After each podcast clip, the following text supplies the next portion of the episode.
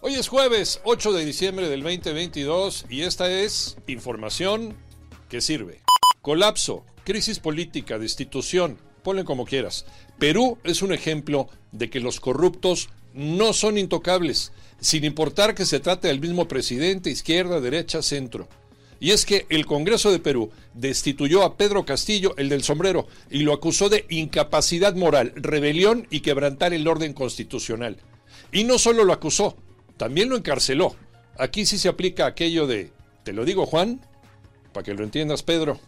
Esta es una historia digna de darse a conocer. Ella se llama Maurilia, es de Chiapas. Se encontró con un ángel con bata de médico. Maurilia sufría de muchos dolores de cabeza y decía que eran producto del estrés de la vida cotidiana, pero no. En octubre fue al hospital en Tapachula y le encontraron un tumor en la cabeza. Fue operada por el neurocirujano Francisco Velázquez, quien le extirpó el tumor que tenía la dimensión de una manzana de 8 centímetros de diámetro.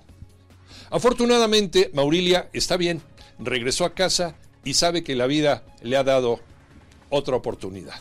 Para el presidente de la FIFA, Jan Infantino, la fase de grupos en Qatar es la mejor en la historia. ¿Será? Alex Cervantes.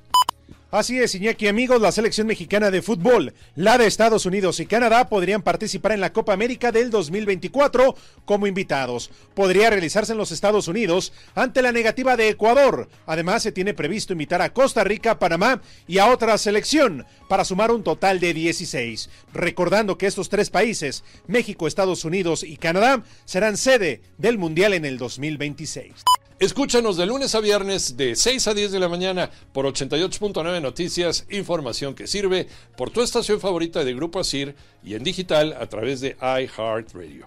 Que tengas un extraordinario jueves.